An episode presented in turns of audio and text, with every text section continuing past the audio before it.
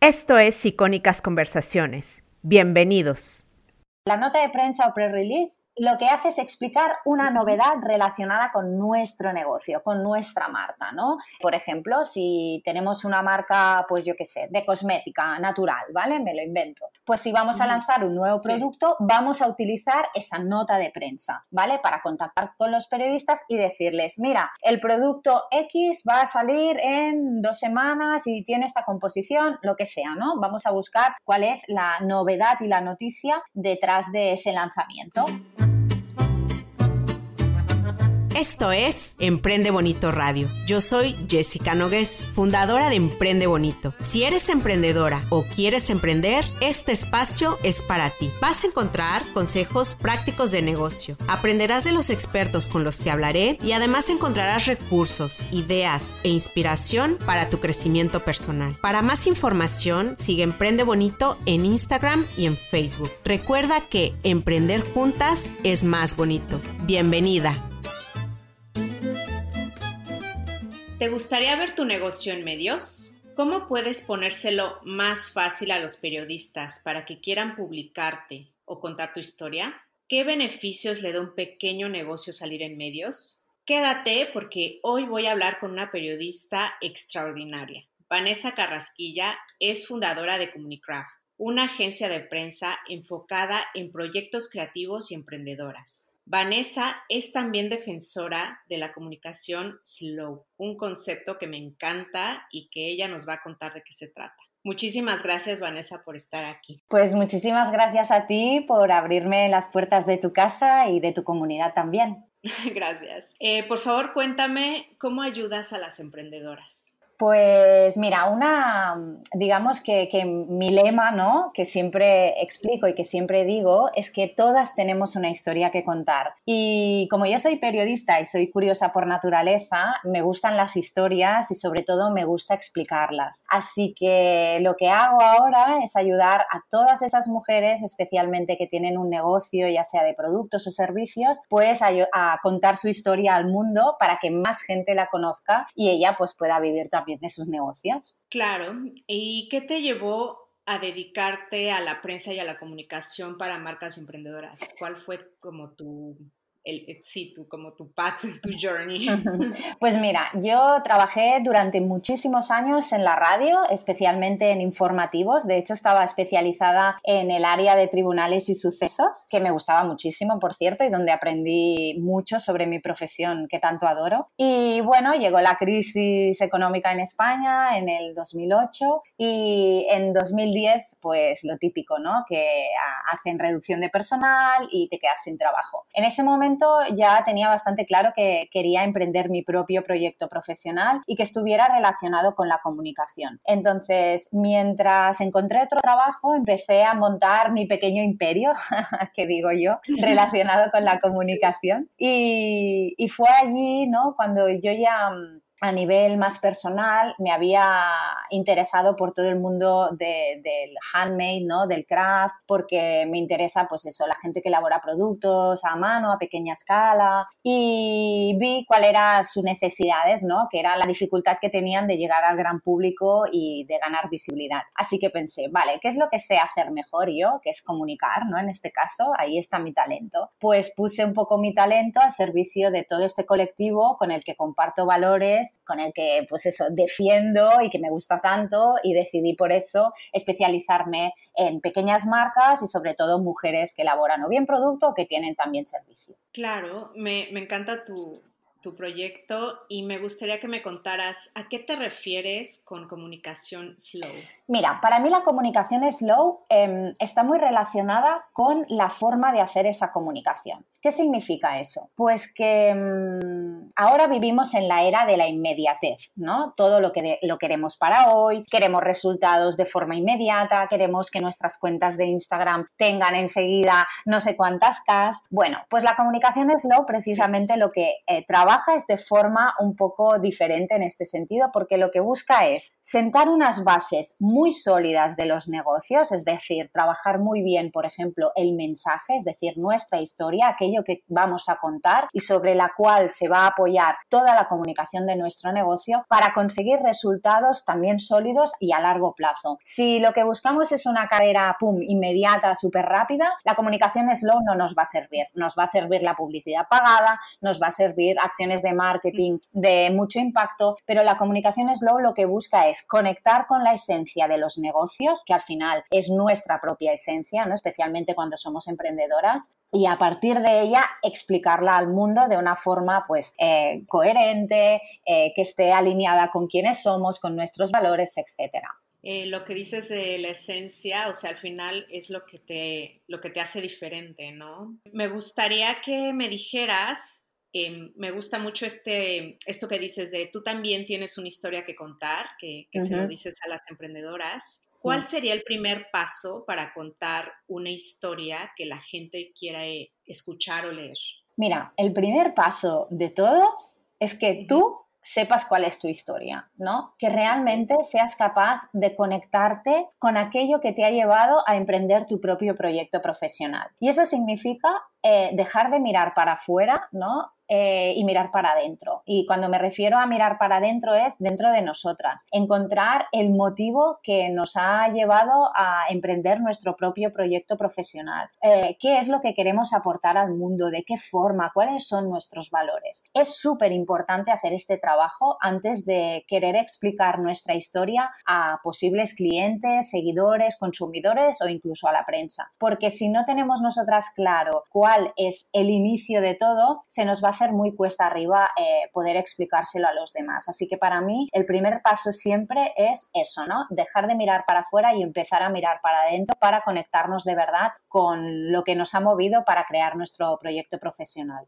es como crear tu universo, ¿no? Y para esto, tú, por ejemplo, recomendarías, no sé, hacer una lluvia de ideas con palabras clave o, cómo, cómo, hacer este autoconocimiento. Bueno, para mí al final lo más importante em, es contestarte de forma honesta y sin filtro, y, que, y ahora me explico con esto del sin filtro, ¿no? Y escribir en una libreta el motivo, ¿no? Es, pues, ¿por qué estoy haciendo, por ejemplo, en mi caso, ¿no? ¿Por qué estoy haciendo comunicación? Pues porque mm, va a sonar muy así, ¿eh? Yo aviso, pero porque, porque quiero transformar el mundo. Yo quiero, ¿no? Eh, una de mis misiones es explicar al gran público que existe otro tipo eh, de, producción, otro tipo de, consumo, eh, que podemos apoyar a pequeñas marcas que se están dejando la piel por producir, por ejemplo, a pequeña escala en nuestros territorios y que no tenemos que hacer caso solo a los mensajes de las grandes multinacionales. ¿no? Yo quiero que más gente conozca este colectivo. Este es mi porqué. Mi porqué como Vanessa Carrasquilla, ¿no? especialista en comunicación. Entonces, yo necesito tener claro esto y para tener claro esto, tengo que poder escribirlo. Tengo que sentarme delante de una libreta y ponerme por qué estoy haciendo este camino, por qué he elegido este camino, cómo quiero transformar el mundo. Yo creo que aunque nos dé apuro escribir esta frase a lo mejor en nuestra libreta, porque a lo mejor nos suena un poco utópica, sí que nos va a ayudar a conectarnos de verdad con la esencia de nuestro negocio. Para mí eso es lo más importante y evidentemente luego sí se pueden encontrar las palabras clave a partir de aquello que hemos escrito, que son las que van a determinar cómo eh, vamos a explicar nuestra historia a los demás, con qué términos, ¿no? Con qué, pues eso, palabras para que lo entiendan. Pero lo primero que debemos hacer es contestarnos a nosotras el por qué y qué es lo que queremos aportar a este mundo. Me encanta esta parte de, encontrar tu propósito. Em, me gustaría ahora empezar a, preguntarte temas como más específicos de, periodismo y que me dijeras cuál es la diferencia entre una nota de prensa o press release y un dossier de prensa o un media kit. Vale. Estas dos, digamos que son herramientas que necesitamos conocer si uno de nuestros objetivos es salir en los medios de comunicación. Son, ¿no? son los, eh, las herramientas que utilizan los periodistas. Eh, la nota de prensa o pre-release em, lo que hace es explicar una novedad relacionada con nuestro negocio, con nuestra marca. ¿no? Eh, por ejemplo, si tenemos una marca, pues yo qué sé, de cosmética natural, ¿vale? Me lo invento. Pues si vamos a lanzar un nuevo producto, vamos a utilizar esa nota de prensa, ¿vale? Para contactar con los periodistas y decirles, mira, el producto X va a salir en dos semanas y tiene esta composición, lo que sea, ¿no? Vamos a buscar cuál es la novedad y la noticia detrás de ese lanzamiento. Y después el dossier de prensa lo que nos sirve es para darle contexto al periodista porque lo que explica es un poco nuestra ah, historia como marca, ¿no? Es decir, cuándo empezó, qué valores tiene detrás, etcétera, etcétera. Así que siempre tenemos que pensar que la nota de prensa es una novedad en un momento determinado de nuestro negocio y el Media Kit o em, dossier de prensa nos sirve para darle el contexto que necesita el periodista para entender quiénes somos y qué hacemos. Ok, entonces eh, la nota de prensa no tiene que ser larguísima, no es un catálogo y es como una noticia, ¿no? Exacto, eh, tenemos que pensar siempre en eso. Es como una noticia que lo que buscamos es enviársela a los periodistas para que la publiquen tal cual. Es difícil ¿eh? que la publiquen tal cual, tiene que estar muy bien hecha, pero, pero sí, que es verdad que eh, tenemos que orientar un poco al periodista para decirle, mira, si lo publicas nos gustaría que fuera por aquí el tema, ¿no? Que, lo enfocaras de esta forma, ¿no? Sin decirle estas palabras, porque bueno, los periodistas también somos especialitos, ¿no? Y si nos dicen mucho cómo hacer las cosas, pues bueno, no nos acaba de gustar. Hablo por mí ¿eh? también, que yo también he estado en la radio y he recibido notas de prensa pre-release. Y, y, en cambio, pues eso, ¿no? El dossier de prensa, pues sí que es más extenso, es más largo porque nos sirve para hacer un contexto. Ok.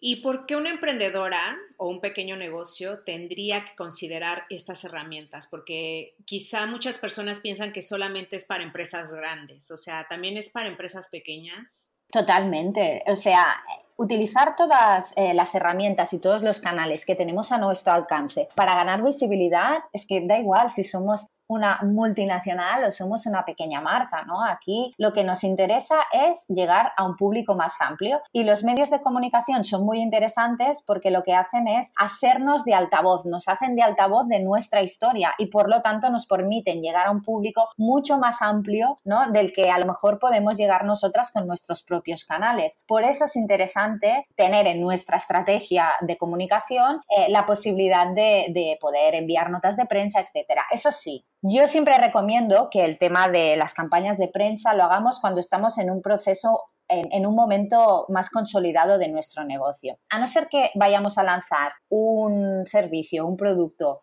súper novedoso, transformador, súper llamativo, eh, que entonces sí podríamos enviar una nota de prensa.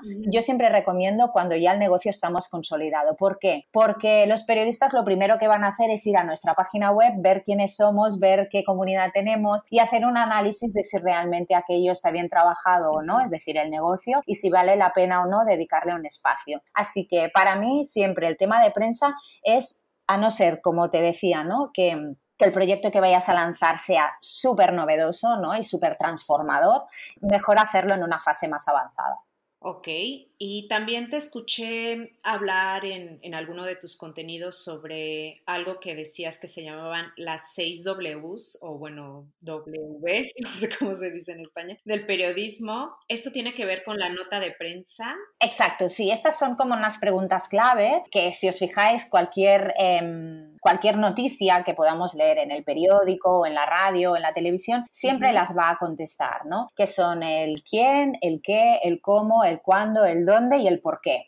con estas seis preguntas eh, nos sirven para saber dónde está la información destacada y cómo presentársela también al periodista, ¿no? Es decir, los periodistas siempre van a querer eh, poder responder estas preguntas. Por lo tanto, si vamos a contactar con ellos, lo primero que vamos a hacer es contestarlas nosotras para saber cómo presentarles también la información para que les llame la atención. Ok, entonces dirías que uno de los primeros pasos para escribir una nota de prensa que un periodista quiera leer es contestar estas seis preguntas, que bueno, son seis Ws porque vienen del inglés, ¿no? Exacto, sí. Eh, ¿qué elementos, ahora me, voy a mover al kit de medios que dijiste que era más amplio, ¿no? Que da un contexto a los periodistas, ¿qué elementos debe de tener un dossier de prensa o media kit? Sobre todo eh, es explicar nuestra historia, ¿no? Es decir, em, aquí sí que em, Así como la nota de prensa sí que eh, sigue como una estructura un poco más clara, el dossier de prensa es sobre todo ofrecer contexto. Y el contexto pues es hablar del equipo que hay detrás, de cuándo se fundó, de qué valores hay. Es decir, todos estos contenidos que están relacionados y, eh, con nuestro negocio y que nos sirven pues eso para explicar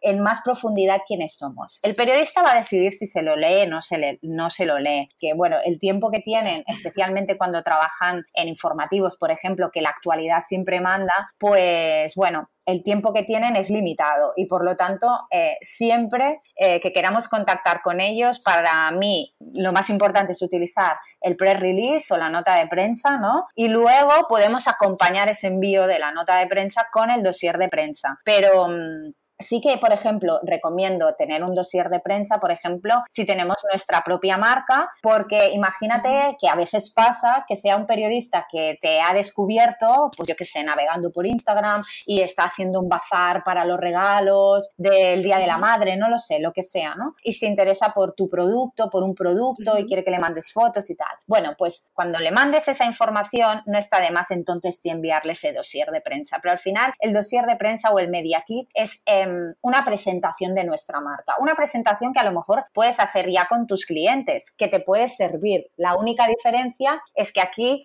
usaremos un lenguaje mucho más objetivo y evitaremos, pues, no sé, expresiones que, lo hagan que sea un poco más em, demasiado próximo, ¿no? Es decir, pues, te encantará o las exclamaciones o los emoticonos, todo esto, mejor quitarlo. Cuanto más neutro sea eh, el, el lenguaje que utilicemos para prensa, muchísimo mejor. ¿Y tú recomiendas adaptar el Media Kit dependiendo de a quién se lo vamos a enviar o podemos enviar el mismo a, a todo mundo? Mira, en el caso del Media Kit, como es un documento estándar, yo creo que no hace falta adaptarlo. Lo que sí que tenemos que adaptar cuando contactemos con los periodistas es la, nota de prensa o el pre-release. Aquí sí que es importante, ¿no? En función de si lo vamos a enviar a un programa de radio, por ejemplo, o lo vamos a enviar a una revista de moda, pues contextualizar aquello que le queremos contar al periodista para que le entre mejor, ¿no? Lo que buscamos al final es que nos compre el tema. Y cuando digo compre, no significa que nos tenga que pagar dinero, ¿eh? sino es,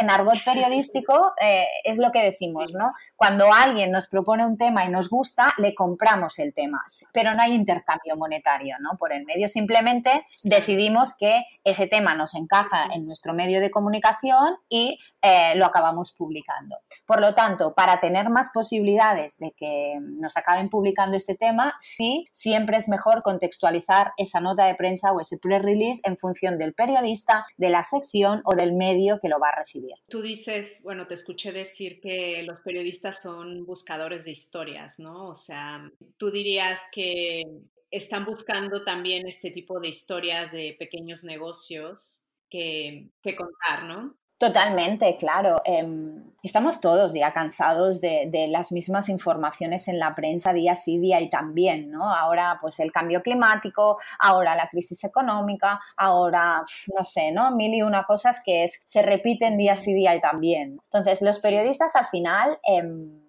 buscamos historias, ¿no? Yo cuando estaba en, la radio buscaba historias de gente anónima, ¿no? Gente que, y que hace cosas extraordinarias. Yo por eso siempre digo, ¿no? De que todas tenemos una historia que contar y nos lo tenemos que creer porque cuando somos conscientes de ello es cuando eh, seremos capaces de contársela a los demás. Entonces, los periodistas sí buscan este tipo de historias, pero buscan historias que sean auténticas, que sean diferentes, que emocionen, ¿no? Y que emocionen a quién? A, e, a ellos, sí, pero sobre todo sobre todo a su audiencia. Ellos siempre piensan en sus lectores, en sus oyentes, en sus telespectadores, ¿no? En gente, en esa gente que está al otro lado, que les lee, que les escucha, que les ve y que por lo tanto les pueda llegar, ¿no? Esa historia que, que les vayan a contar. Por lo tanto, sí, los periodistas son buscadores de historias y lo primero que debemos hacer nosotras para conseguir llegar a ellos es creernos nuestra propia historia. Claro, y no tener este miedo de es que no soy lo suficiente grande, o sea, como empresa, ¿no? O como negocio, y entonces no me van a hacer caso, porque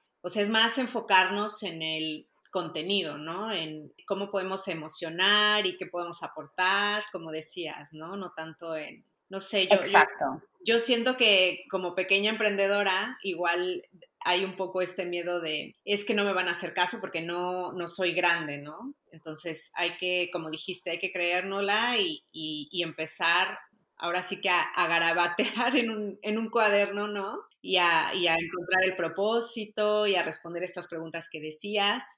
Y ahora me gustaría que me contaras sobre el comunicado de prensa. ¿Cuál es la diferencia con la nota de prensa? Y, y cuándo se usa. ¿Es útil también para pequeños negocios? ¿Cómo te ayuda? Vale, es otra de las herramientas, digamos que las tres herramientas clave para contactar con la prensa es, como bien decías, ¿no? Nota de prensa o pre-release, el dossier de prensa o media kit y el comunicado de prensa que creo que no tiene una traducción clara, ¿vale? Para el inglés en este caso. Em, el comunicado de prensa se diferencia de la nota de prensa porque se utiliza especialmente cuando lo que queremos es dejar claro nuestro posicionamiento respecto a un tema concreto que pueda haber sucedido. Por ejemplo, pues pues, a nivel político, a nivel social, eh, lo, que, lo que sea, ¿no? Es decir, o a lo mejor queremos hacer, em, queremos explicar un cambio en el organigrama de nuestra empresa, si fuera una gran empresa. Generalmente lo utilizan las grandes corporaciones, no están su uso no está tan extendido en pequeñas marcas o pequeñas emprendedoras, ¿no? Sí que es verdad que es para grandes eh, compañías, pero sí que es interesante tenerlo eh, presente y tenerlo en mente, sobre todo por si, porque estas cosas nunca se sabe cuándo pueden pasar, pues hay una crisis de reputación, ¿no? Imagínate pues que hay una empresa o tú te dedicas a producir, no sé, pequeños bolsos, ¿no? Y se produce, no sé, alguien te acusa de que la producción la estás extendiendo externalizando en la otra punta del mundo, que no la, no la estás haciendo localmente, etcétera, etcétera. Y eso llega a la prensa, se genera un revuelo, etcétera. Bueno, pues aquí sería un buen momento para mandar un comunicado de prensa dando las explicaciones pertinentes respecto a las acusaciones que te han podido hacer. Pero ya te digo, sobre todo para casos en los que interviene o podría haber una crisis de reputación. Yo creo que es más interesante las otras dos herramientas para pequeñas marcas, pero siempre está bien tenerlo ahí en mente por lo que pueda ser. Ok, o sea, es como fijar tu postura en, algún tema, ¿no? Exacto, totalmente. Digamos que ya tengo mi Media Kit, ¿qué sigue? O sea, ¿cómo encuentro y contacto periodistas o medios alineados con mi negocio? Pues ahí lo que sigue es buscar, buscar y buscar.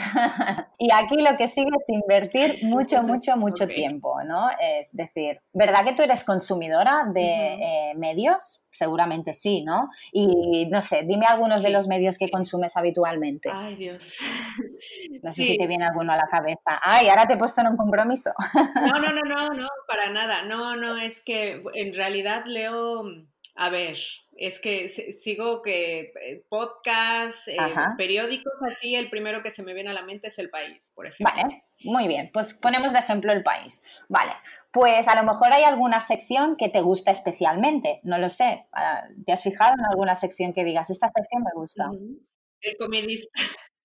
El vale, pero tu proyecto no está relacionado con la gastronomía, ¿verdad que no? No, no, no, pero me gusta mucho el blog del comedista.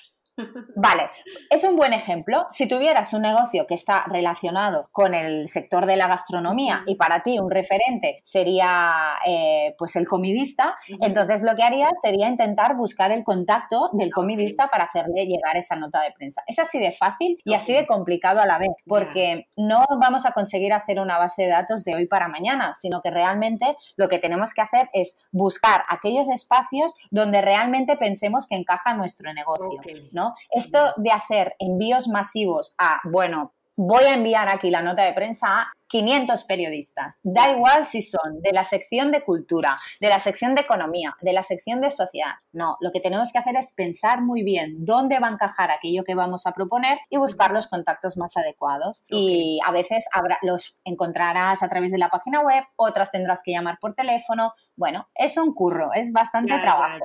Sí, claro. Pero poco a poco, es decir, por eso cuesta tanto también salir en los medios. No es fácil salir en los medios de comunicación y requiere mucho, mucho, mucho tiempo y mucho, mucho, mucho compromiso, porque recibes muchísimos nos eh, de periodistas o simplemente recibes silencio, es decir, que no te contestan. Y que te ignoran. Claro, entonces mm, tenemos que ser capaces de sostener esto porque tarde o temprano los frutos siempre llegan, pero a veces nos cuestan más o menos, sí, sí. Claro. ¿Y cómo hago un buen pitch o un primer buen contacto con un periodista? Em, ¿En qué sentido? Es decir, eh, ¿por teléfono, por mail? Eh, por mail, por ejemplo. Bueno, pues eh, es tan fácil. Yo lo que haría es escribir un buen, un buen correo, un poco de resumen, explicándole por qué le has contactado y por qué le presentas este tema, por qué crees que le puede encajar en su sección. ¿no? Entonces, siempre dejándole la puerta abierta, que si quiere más información um, es para conocer más el tema o lo que sea, pues estás a su entera disposición para ayudarle en lo que haga falta, ¿no? Pero sobre todo siempre desde el respeto, siempre desde la modestia y también desde la voluntad de no agobiar a los periodistas, ¿no? es ah, decir, si vamos a mandarles hoy una nota de prensa, no le llames, no le escribas mañana y le digas, oye, la has recibido, oye, te la has mirado, déjalo que sea él, que se lo mire, dale un tiempo, escríbele de nuevo en unas semanas, pero sobre todo, sobre todo, no lo agobies, porque eso puede ser contraproducente y podemos acabar un poco como en una lista negra, ¿no? De gente que diga, hostia, está agobiando tanto es que no le voy a publicar nunca nada. Entonces, ¿verdad que no queremos que pase eso? Pues hay que encontrar un equilibrio. Ok. Y por ejemplo, si yo mando, no sé, 10 correos y no recibo respuesta, entonces lo, que tú, lo que tú recomiendas es esperar siempre o tengo que hacer como un seguimiento, no sé, algunos de ellos? O sea, ¿cuál sería como una buena práctica? El seguimiento lo tendrás que hacer sí o sí, porque tú necesitas saber si eso, esos correos los han abierto o no los han abierto, si se han interesado o no, lo que sea, ¿no? El seguimiento lo vas a tener que hacer, pero hacer el seguimiento de una forma que no invada al periodista. ¿Cuándo volver a contactar con él? Pues bueno, como te decía, cuando pase un tiempo prudencial, es decir, si al cabo de dos, tres semanas nadie te ha dicho nada, pues bueno, enviar otro email, ¿no? Eh, reenviándole el primero y diciéndole, oye, no sé si te mandé esto, no sé si lo has recibido, si te lo has podido mirar, si crees que te puede encajar. Siempre desde la prudencia, desde el respeto y desde un poco eh, desde pedir perdón, ¿no? De, oye, mira, perdona, no sé si te lo has mirado, si no te lo has mirado, etcétera. O sea que yo siempre recomiendo hacerlo así porque mm, si no genera el efecto contrario. Claro. ¿Y podemos también contactar periodistas a través de redes sociales? Mm, mi recomendación es que no. No, o sea, Twitter, no, no. O sea, es mejor un correo. Sí, es decir, lo primero es buscar el correo, siempre. Buscar después, si no hay manera de encontrar ese correo, y cuando digo buscar el correo, ya te digo, es intentar contactar a través, a lo mejor por teléfono, llamar a la redacción, que pasen el, el, el contacto de ese periodista. Pero para mí las redes sociales es un espacio privado, ¿no? A no ser que en su descripción de Twitter, por ejemplo, esté ahí el, su correo, porque a, veces hay algunos periodistas que lo ponen allí, o incluso tienen los eh, mensajes privados en abierto por si quieres enviarles algo. En ese caso, quizás sí, pero si es una cuenta privada, personal, yo no me arriesgaría, porque es que eso al final es como una invasión a, la intimidad también del periodista, ¿no? Entonces, yo es que intento ser súper prudente. Habrá quien te dirá lo contrario, te dirá, sí, claro, escríbele por todos los canales sabidos y por haber. Yo, mi táctica y mi mi manera de hacerlo no es esa, mi manera de hacerlo es desde el respeto máximo, desde em, intentar que no, no se sienta invadido para evitar que piense, a esta tía no la voy a publicar nunca, ¿sabes? Sí, sí. ¿Y cuál sería el enfoque a tomar en cuenta con medios digitales? O sea, ¿hay una diferencia con tradicionales? Bueno, sobre todo la principal diferencia es que los medios tradicionales van a necesitar de más tiempo, ¿no? Estamos hablando, por ejemplo, em, de periódicos, revistas, etcétera, ¿no? Incluso televisión, radio. La producción es como más larga, ¿no? Porque, claro, exacto, en este sentido. Y en cambio, los medios digitales puede ser muchísimo más rápido, ¿no? Pero la herramienta básicamente será la misma. Lo único que tenemos que tener en cuenta es que si, por ejemplo, vamos a enviar fotografías a un periódico digital, digital, pues que no sean fotografías que pesen mucho. Vamos a ponérselo fácil, ¿no? A los periodistas para que nos publiquen y no enviemos fotos que pesan, pues no sé cuántos gigas, porque es que no las van a abrir, no las van a editar. Vamos a ver un poco cómo trabajan ellos eh, las noticias, ¿no? Es decir, cuáles son las características técnicas que utilizan para, pues eso, publicar una noticia en su página web y vamos a adaptarnos al máximo para ponérselo fácil, ¿no? La cuestión es que no le demos trabajo de más al periodista, ¿vale? Para que nos acabe así publicando nuestra historia. Y también te escuché decir en, otra entrevista que salir en medios no se va a traducir necesariamente en ventas que hay esta percepción, ¿no? De que o sea, salgo en medios y ya soy un éxito, ¿no? O sea, ¿en qué se traduce entonces si no se traduce en ventas? Exacto, sí, es una de las cosas que siempre explico porque mm, mucha gente realmente piensa que salir en los medios de comunicación es como haber tocado la gallina de los huevos de oro, ¿no? Y, eso no pasa, ¿no? porque sí que vamos a notar, por ejemplo, si hoy saliéramos en el país, ¿no? Em, pues que a lo mejor nuestra página web eh, habría un pico de visitas a nuestra página, ¿no? Pero luego lo que veríamos es que que ese pico de, visitas al cabo de uno o dos días vuelve a bajar hasta su ritmo habitual, ¿no? Es posible que el día que salgas a lo mejor te compren algún producto más, em, te pidan algún presupuesto, pero luego va a volver a su ritmo habitual. Y es que lo que los beneficios que nos trae salir en los medios de comunicación son intangibles y para mí la verdad es que mucho más interesantes, ¿no? Que es credibilidad, prestigio, presencia de marca, reputación, es algo que nos cuesta mucho, mucho, mucho de conseguir, pero que gracias gracias a los medios de comunicación se nos atribuye de forma automática cuando salimos en ellos, ¿no? Porque todavía la percepción que hay a nivel social es que lo que sale en la tele o lo que sale en la radio o lo que sale en la prensa es de más calidad que lo que nos sale. Por lo tanto, si conseguimos que con nuestra empresa salir en la radio, en la tele o en el periódico, la gente nos va a percibir como mejores eh, respecto, por ejemplo, a nuestra competencia. Por eso es interesante salir en los medios de comunicación. Pero sí que es importante no esperar eso, que vayamos a tener un aumento de nuestras ventas de forma directa porque no va a pasar así.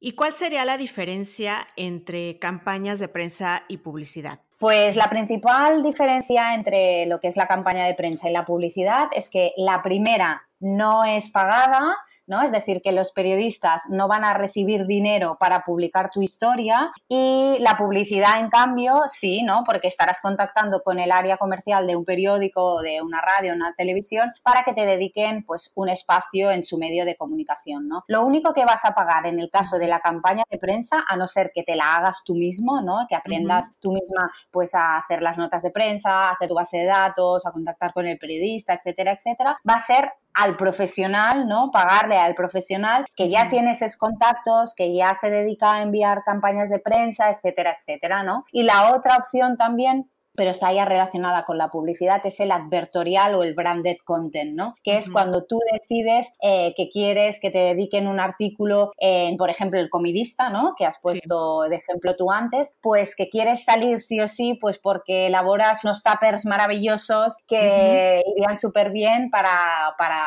el público, ¿no? Que lee eh, el comidista. Pues ahí si quieres sí que podrías llegar a pagar un branded content o un advertorial, es decir, un artículo pagado para que hablen de tu marca. Eso sí, lo que tienes que tener en cuenta es que lo que van a hacer va a ser ponerle un identificador para que el público sepa que ese contenido es patrocinado, es, decir, que alguien, exacto, que alguien lo ha pagado para poder salir en él.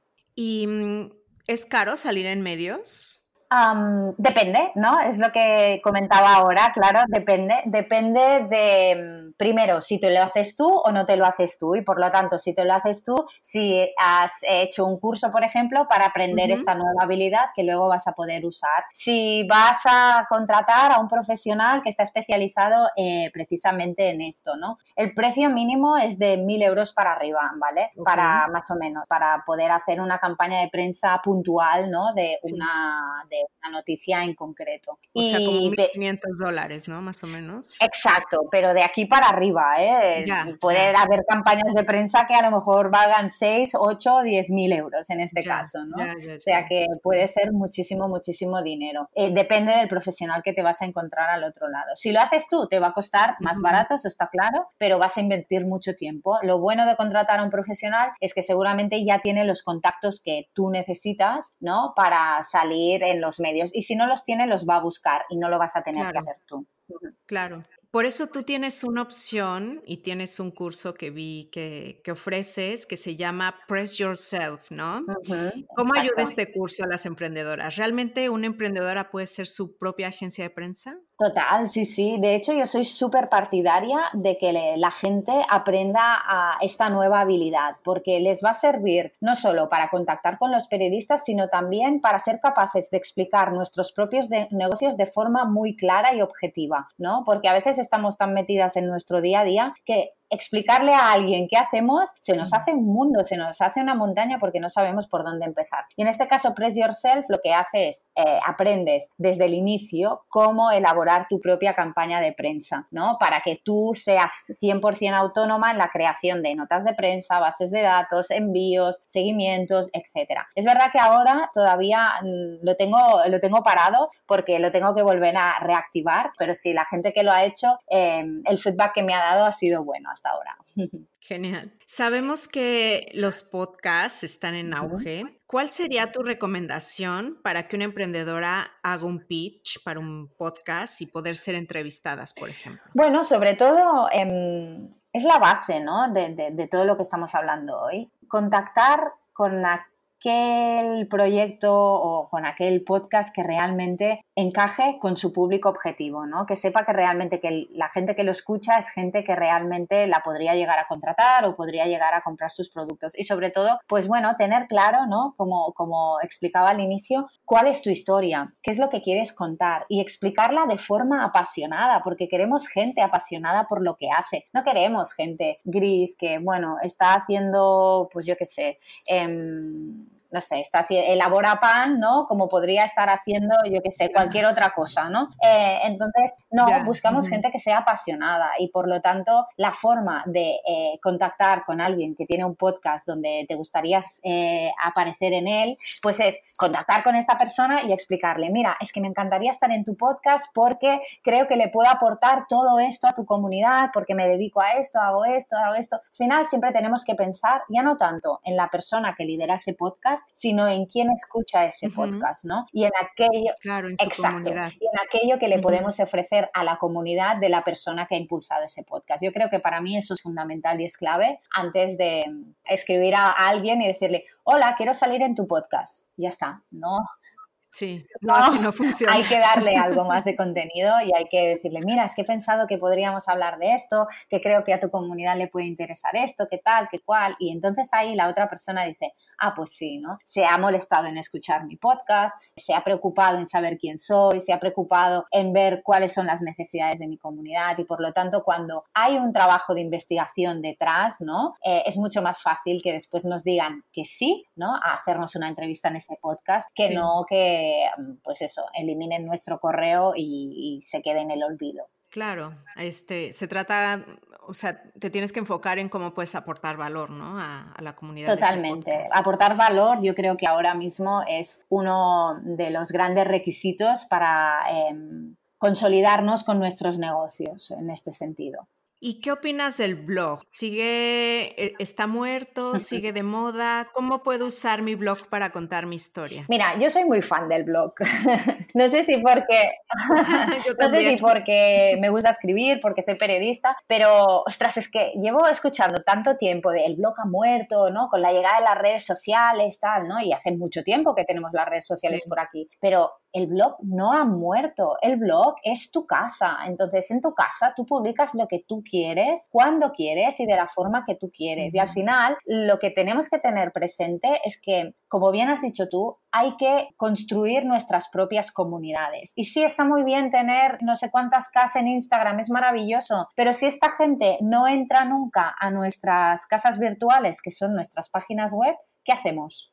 Es que mm, ¿no? Nos, dedicamos a generar y quemar contenido en redes cuando lo que queremos es llevar gente, tráfico a nuestra página web para que acabe comprando o bien nuestros productos o nos contrate. Y el blog es una muy buena manera de llevar tráfico a nuestra web, porque cuando publicamos un artículo nuevo, lo que hacemos es decirle a nuestra comunidad de Instagram, Facebook, donde sea, hey, que hay un nuevo contenido, vente para, vente para el blog. Y del blog a lo mejor saltan a la página de servicios o a la tienda online, donde sea. Pero por eso es importante tener el blog, para también estar presentes de forma constante en la vida de nuestros suscriptores, en la newsletter, en el caso de tenerla, o de nuestros seguidores, etcétera, etcétera. Claro, y si no compran, al menos, por ejemplo, pueden compartir ese, ese texto, ¿no? Con otras personas y, te ayuda. También, total, ¿no? De hecho, yo creo que generar contenido eh, de valor, que es eh, donde mm, a mí es lo que más me gusta, la verdad, eh, es muy interesante también porque tú estás generando ese contenido, pero también la persona que lo lee, ah, no solo se trata de, de, que lo lea, sino tenemos que hacerle partícipe de que esto es una cadena y de que esa persona nos puede ayudar a llegar a más gente. Y al final, si tú estás ofreciendo un contenido de calidad, pues quien lo lee y a quien le sirva, jolín, no le cuesta nada compartirlo y decir, mira, he descubierto este blog, he descubierto este artículo, que vale la pena que os leáis porque os puede ayudar en esto, esto, esto y esto, ¿no? Así que también para el SEO, ¿eh? Es muy bueno el blog, ¿no? Sí, en este, ah, sí pero aquí ya ya entramos en la escritura para SEO, para posicionar artículos en la primera página de Google y todo esto, que ya es un poco diferente, pero sí. Claro, y ya, ya puede ser tema de un, episodio completo, ¿no? Pero, por ejemplo, em, a la hora de escribir un texto para un blog, ¿tú qué recomendarías para escribir una buena headline, o sea, un buen título? Que invite a leer? Bueno, que sea atractivo. Ya sé que es difícil, ¿eh? porque yo creo que es la, cosa más complicada, ¿no? De, hecho, esto es uno de los grandes retos también que tienen los periodistas, ¿no? Cuando escriben para el periódico, ¿no? Llamar la atención. Entonces, para mí el mejor consejo que os puedo dar es dejarlo al final, para escribirlo para el final. Es decir, escribe primero todo el contenido, todo lo que quieras escribir en ese post, en ese artículo que quieras publicar, y luego al final piensa en un resumen, ¿no? Como la, la cerecita del pastel, ¿no? Y a veces sale solo, porque a veces cuando estás escribiendo el texto dices, mira, esta frase me va a servir para el titular. Pero si queremos empezar poniendo el titular, la cosa se complica, porque luego empiezas a escribir y dices, ostras, este titular que he escrito no encaja muy bien con lo que he acabado explicando. Por eso es mejor hacer el ejercicio al revés. Escribir primero el artículo y luego ponerle el titular. Ok, perfecto. y me gustaría que me dijeras, ¿tú cómo te inspiras? Ay, pues mira, yo me inspiro mm, de varias formas, ¿no? Una de ellas es bailando. sí, me gusta mucho bailar, sobre todo porque cuando somos emprendedoras genera un desgaste esto y necesitamos encontrar espacios de desconexión, ¿no? Y desconectar para volver a conectar y volver a, que aparezcan nuevas ideas, nuevas formas de pensar es fundamental. Y yo en mi caso bailo swing. Entonces la verdad es que me va genial eh, pasarme, por ejemplo, la mañana del domingo bailando en una plaza soleada de Barcelona, ¿no? Porque bailamos en la calle muchas veces. Qué bonito. Sí, es muy bonito y además hay muy buen rollo, ¿no? Y es gente que, que no tiene nada que ver contigo y con, con la que compartes con, como un momento muy, muy presente, ¿no? Muy de la hora. Entonces, para mí bailar es fundamental, sobre todo para eso, para desconectar y para después, cuando vuelvo al ritmo y al trabajo, mi mente está más fresca, más inspirada y soy capaz de ver pues nuevas ideas que a lo mejor antes no. Y también me inspira mucho escuchar a otras mujeres, ¿no? Por ejemplo, yo formo parte de la comunidad extraordinaria em, del equipo de contenidos y allí pues con mis otras compañeras, ¿no? Gemma Fillol, Montse Pujada, Tania La Santa, María Santa Cana, todas ellas, ¿no? Cada una tiene su historia. Claro, y tienen su visión, ¿no? Y entonces escucharlas hablar o ver cómo ellas llevan sus negocios, a mí me empodera, me empodera, me inspira. Yo recuerdo que eh, entré a formar parte de la comunidad extraordinaria hace tres años y mm, a mí me cambió la mentalidad eso. Entonces, creo que es importante rodearnos, tener un pequeño círculo de otras mujeres con las que compartamos valores y visión, ¿no? Y que también sean emprendedoras porque nos van a dar nuevas perspectivas y nos van a, a inspirar por su forma de hacer las cosas, por su forma de llevar el negocio, etcétera. Así que para mí esto también es, es fundamental. Y fíjate que, bueno, mi próxima pregunta era tu consejo para emprender bonito y ahorita ya me diste un consejo muy, muy bueno, que es rodearte de una tribu que, que esté detrás de ti, te apoye y te inspire. No sé si tengas otro consejo para emprender bonito. Ostras, em, para mí el fundamental es este, ¿no? Porque ya te digo, para mí cambió, ¿no? Tener un círculo yo creo que, que es importante, una, una, pequeña tribu, ¿no? Y también ser honesta ser honesta con, con, nuestros negocios. Quizá no va tanto a nivel de consejo de cómo hacerlo, ¿no? Pero ser honesta con nosotras y no y eso es, algo difícil porque también es muy intrínseco en las mujeres no el compararnos no constantemente. Dejar lo mejor que podemos hacer es dejar de mirar para afuera no y dejar que el ruido de fuera no nos afecte tanto porque es verdad que en Instagram solo vemos cuentas maravillosas cuentas con miles de seguidores cuentas que creemos que son exitosas pero eso es una parte de la realidad no la realidad de cualquier emprendedora pasa por esas partes preciosas y maravillosas que todas compartimos, pero también pasa por las partes más oscuras, ¿no? Y momentos de decir, ¡buah! No puedo más con esto, ¿no? No sé si voy a tener que cerrar mi propio negocio o no, ¿no? Entonces creo que mm, vale la pena poner un poco en cuarentena, ¿no? Aquello que vemos en las redes sociales, aquello que, mm, que nos dicen y sobre todo escucharnos a nosotras, ser honestas con lo que queremos y de la forma que queremos hacerlo. Está bien escuchar a los demás, pero sin que nos condicionen nuestra forma de actuar. Claro, y en, y en redes sociales siempre estar conscientes de que son realidades editadas y curadas, ¿no? Entonces, no. Totalmente. Tener esto en la mente. Total. Si te seguimos en redes sociales, ¿qué vamos a encontrar? Pues vais a encontrar sobre todo consejos de comunicación, que es lo que más me gusta porque disfruto mucho ¿no? de, de, mi profesión y también compartiendo. Vais a encontrar la Vanessa Carrasquilla más personal también, es decir, mis momentos down también existen, ¿no? De bajón también me gusta compartirlos, ¿no? Mis experiencias personales también, un poco de mi vida. Y vais a encontrar otros proyectos de los que que también pues he puesto en marcha durante estos eh, años, ¿no? Como son el Will of Cats Market, que es un mercado benéfico handmade a favor de los gatos abandonados de Barcelona, que puse en marcha con una amiga en muchas casas. Y también otra iniciativa que, es, que se llama Yo Regalo Talento Local y que lo que busca es fomentar eh, el colectivo de pequeños creadores, ¿no? Para, pues eso, para que lleguen al público y que la gente los tome en serio, pues para comprar los regalos, ya sean cumpleaños, el Día de la Madre, ¿no? Vais a encontrar un universo eh, muy, muy mío en este sentido, ¿no? Comunicación y todas esas cosas que me apasionan. Los gatos, que los adoro, y, también las pequeñas marcas y todo lo que es eh, los valores de transformación social en pro de un consumo pues, más sostenible. Ahorita que mm, te vi enfocada en esta campaña de Yo regalo talento local, este, ¿qué beneficios tiene el consumir de forma local? Bueno, vivimos en un mundo globalizado, ¿no? Y tienen cosas buenas tienen cosas menos buenas, ¿no? Entonces, nosotras, cada una de nosotras somos consumidoras y podemos decidir em, de qué forma invertir nuestro dinero, es decir, aquello que gastamos, ¿no?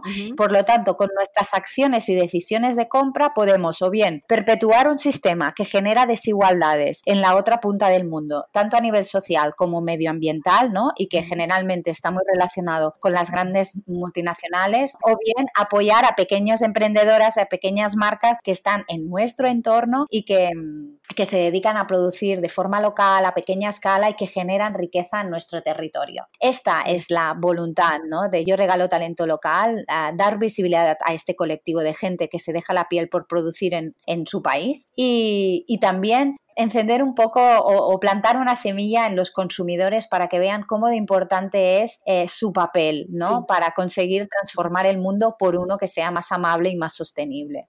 Sí, de hecho yo, por ejemplo, últimamente si, si veo que un producto lo puedo comprar a alguien de forma, ahora sí que a, un productor local, me voy, al, me voy a ser productor local aunque esté, aunque sea más caro, pero es que no me gusta esta idea de, de comprar algo que viene no sé, que por ejemplo en Amazon luego te dicen de, dónde lo envían, ¿no? Y, veo en algunas ocasiones que viene desde China, entonces no, como que no me hace sentido comprar algo muy barato que viene desde China, o sea, prefiero irme a alguien que vende lo mismo y que igual me lo manda de aquí al lado, entonces, eh, no sé, este tema de voy a hacer eh, que vuela eh, no sé cuántas horas, voy a hacer que contamine, que no sé, en cambio, si le compro al productor de lado, este, estoy ahora sí que mejorando un poquito la, economía local, ¿no? Y, también por temas ecológicos, etcétera. Entonces, me encanta esto que tienes de yo apoyo el talento local y,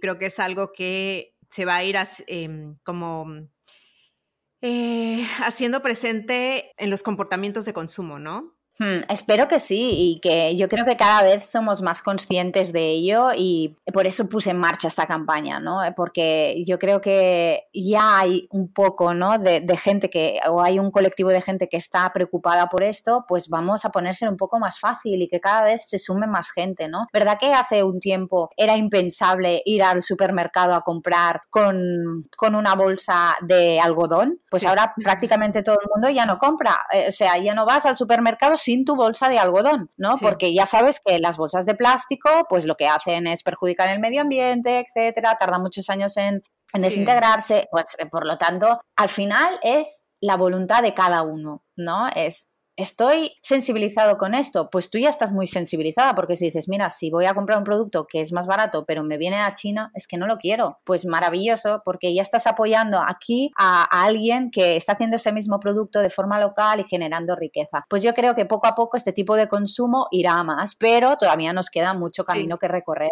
Sí, sí, sí. Sí, pero yo creo que va, que va hacia allá. Yo, yo también creo que, que es el futuro. No, no puede ser sostenible estar trayendo productos de, desde tan lejos y con mano de obra súper barata que casi, casi no quiero ni, ni, imaginarme en qué condiciones se produce. Exacto, sí, sí, total. ya, ya me desvié del tema, estábamos hablando de tus redes sociales. Me gustaría que me dijera cuáles son tus redes sociales.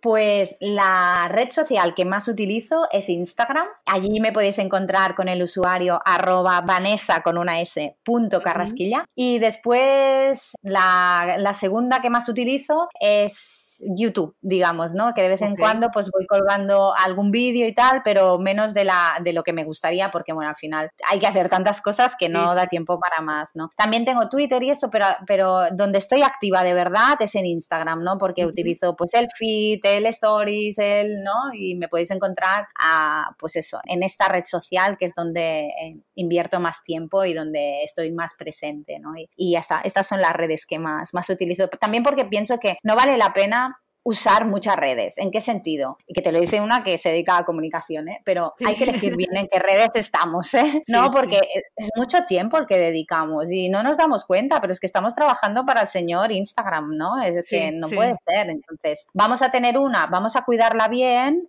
pero no hace falta que estemos en todas y cada una de ellas. Claro, ¿no? Elegir bien en qué canales estamos para que nuestros esfuerzos eh, realmente tengan recompensa y no sintamos que estamos trabajando para todas estas eh, grandes compañías o de, redes sociales. Por eso yo tengo, ya te digo, estoy sobre todo centrada en Instagram. Ok, y también eh, para la que esté interesada en saber más consejos de comunicación y prensa, tienes un podcast, ¿no? Exacto, sí, tengo un podcast que se llama Tú también tienes una historia que contar y donde, pues eso, un par de veces al mes intento publicar un contenido sobre comunicación em, relacionado pues a veces con temas de campañas de prensa, otras con comunicación puramente de marca, ¿no? Es decir, cuando queremos ganar visibilidad, gestión de redes sociales, es decir, la temática es bastante amplia. También hablo a veces de ferias y markets de productos hechos a mano porque, bueno, pues como soy una de las organizadoras del Will of Catch Market, pues y tengo muchas marcas marcas que elaboran producto, pues también a veces hablo sobre este tema, pero sí, sí, o sea que si a alguien le apetece y se quiere venir a escuchar algún episodio, pues genial. Pues muchísimas gracias, Vanessa, por tu tiempo. La verdad es que me encantó platicar contigo. Gracias a ti, este, Jessica. Y aproveché.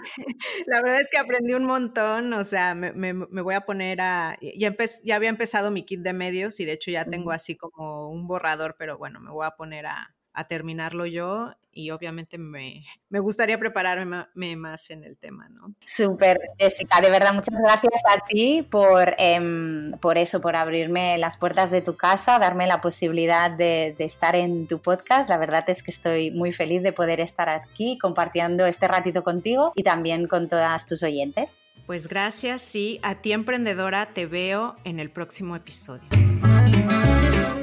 Gracias por escuchar este podcast. Tú me inspiras y lo haces posible. Si te ha gustado, por favor, ayúdame a compartirlo. Suscríbete en Spotify, Apple Podcasts o YouTube para que no te pierdas ninguno de los episodios de Emprende Bonito Radio y me ayudes a la continuidad de este podcast. Muchísimas gracias por estar aquí. Te veo en el siguiente episodio porque emprender juntas es más bonito. Gracias por escuchar icónicas conversaciones en donde exploramos ideas clave y hacks para una vida plena y con propósito. Sapiencia y ciencia para la vida. Asegúrate de no perderte ningún episodio suscribiéndote en tu plataforma de podcast preferida. Para más contenido y actualizaciones, sígueme en mis redes sociales. Me puedes encontrar como Jessica Austria. Hasta la próxima.